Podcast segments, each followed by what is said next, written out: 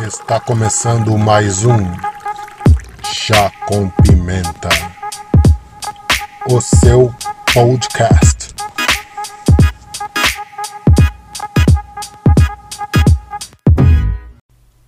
Sejam muito bem-vindos a mais uma Rapidinhas do Pimenta. Hoje, Desnoticiário Geral por Arthur Senna. Antes de mais nada, siga-nos em nossas redes sociais: Chá com o Pimenta Podcast, Instagram e Facebook, ou assine os nossos canais do YouTube, Chá com o Pimenta Podcast. Todo dia, um episódio novo, uma rapidinha nova. São quatro programas e um deles é a Rapidinha, que sai diariamente. Cada dia um tema diferente com um apresentador diferente. Hoje, Arthur Senna em Desnoticiário Geral.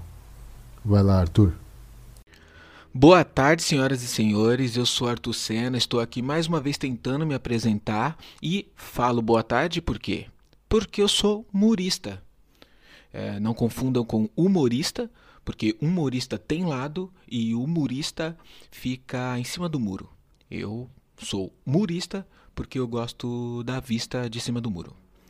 O assunto de hoje começa com por que eu não dirijo. Bom, a primeira vez que eu disse que não queria dirigir, eu justifiquei dizendo que eu bebia. Simples assim. Mostrando o meu respeito às leis de trânsito, mesmo ainda aceitando carona de gente bêbada. Por mim, tudo bem. Mas eu poderia achar realmente vantajosa essa escolha na minha vida. Uma pessoa livre, sem saber dirigir, bem-sucedida, assistindo à mudança que fez no mundo da janela do ônibus. Poético. Mas parte de mim achava inútil aprender a dirigir e não ter nenhum carro disponível. Meus pais não tinham carro, meus irmãos não tinham carro, só meu tio tinha carro, mas não valia de nada, ele trabalhava em Cubatão.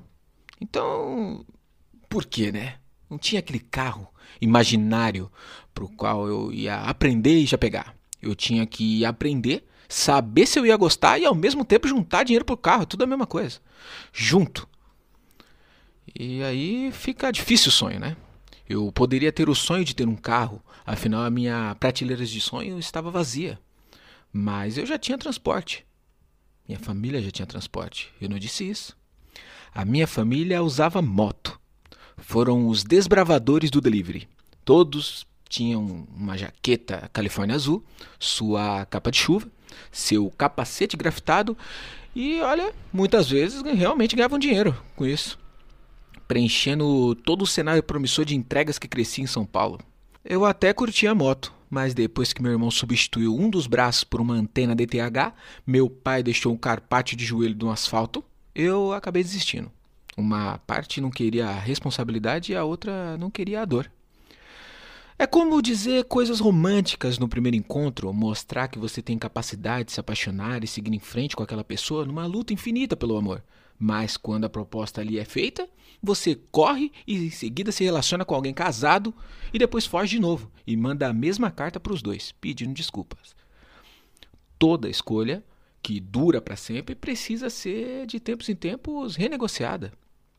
No livro do Juscelino Neco, ele explica que Gregório, seu personagem principal, procurou ter uma vida normal e mais pacífica possível, mas porque ele acreditava também que o extraordinário só aconteceria num ambiente completamente calmo. E ele estava certo, porque dez páginas depois ele acorda numa banheira cheia de gelo e com um cadáver embaixo da cama. Um cadáver alienígena. Eu diria extraordinário. Então não é como se todos tivessem propósito de dirigir mas todos precisam trilhar um caminho, isso é verdade. O que me faz pensar se a quantidade de ruas existentes no planeta é maior que a quantidade de pessoas. E se poderia existir um momento em que cada uma dessas pessoas estivesse posicionadas nas suas respectivas ruas e pudesse fazer o que quiser. Dirigir, caminhar ou até mesmo fazer um desenho da Copa do Mundo. Mas o carro, o carro está para a rua assim como a areia está para os olhos do cachorro que correu na praia. Inversamente desproporcional. Tenta compreender? Antes de mudar de assunto, eu gostaria de informar que nenhum animal racional foi ferido na gravação desse podcast. Bom, na última semana de Rapidinhas, mais uma vez ressaltamos a boa e velha história de sucesso dos gringos, não podemos ignorar que eles saíram na frente, não é mesmo? E no esporte internacional, o Wallace traz a vida dos grandes feitos dos grandes jogadores que não poderiam jogar se não fossem grandes. Pelo menos não teriam grandes sucessos. Eu fiquei ansioso para ouvir a história da nossa querida brasileira Hortência e do não tão alto assim, Oscar. Mas eu acho que eles não jogaram na mesma quadra, então acho que eles não saíram na mesma foto. Ainda no esporte, só que um esporte que não tem exame antidoping, o xadrez depois do seu último sucesso cinematográfico que foi no Harry Potter e a Pedra Filosofal, foi dessa vez usado numa série da Netflix chamado Gambito da Rainha, para mais uma vez validar que quem joga xadrez é inteligente, assim como Ron Weasley. E como vocês já viram, que eu não sei pronunciar nome gringo, imagina a dificuldade de ressaltar todos os nomes do rap citados no Rapidinha do Marcelo. Mas eu vou falar. Vou falar, vou até aumentar o volume aqui, falar com felicidade que houve artista brasileiro citado no podcast. Houve sim, né? Do rap tem que ter. Essa hora chegou, senhoras e senhores. Beleza, hein? Cuidado. Desculpa, me exaltei, me exaltei. Bom, deve ser algum dos sintomas do home office.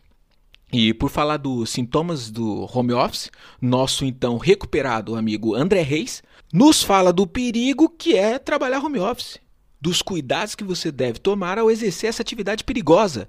Eu agradeço as sugestões, tirei todas as quinas das mesas, coloquei redes na janela para obter um ótimo desempenho nessa atividade capciosa. No Rapidinhas do Jefferson, eu tive que procurar no Google o que significava a palavra resiliência. Palavra bonita, com acento circunflexo, confusa se você for semi-analfabeto, que vai acabar achando que ela tem Z na composição, complexa sim como significado. Mas vou dar um exemplo. Sabe aquele ditado sobre ver o copo meio cheio ou meio vazio? É exatamente isso. Só que o copo está quebrado, com uma ponta enorme, e se ele está cheio ou vazio não importa, você não vai beber. E por falar em importância, a visão apanhada no Rapidinha do Giovanni é uma visão de valor. Uma visão fabricada, fabricação em massa, diria eu, mas com valores diferentes. Assim como o ser humano que varia um pouco de tamanho, porém todos têm o seu valor. Beleza, acho que ficamos por aqui, né? Ah, a dica de hoje, não é mesmo? A dica de hoje vai para quem quer cuidar da saúde.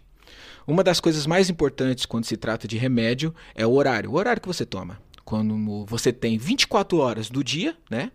Você divide isso numa tabuada, o que vai passar vai até o 12, a tabuada do, do 12.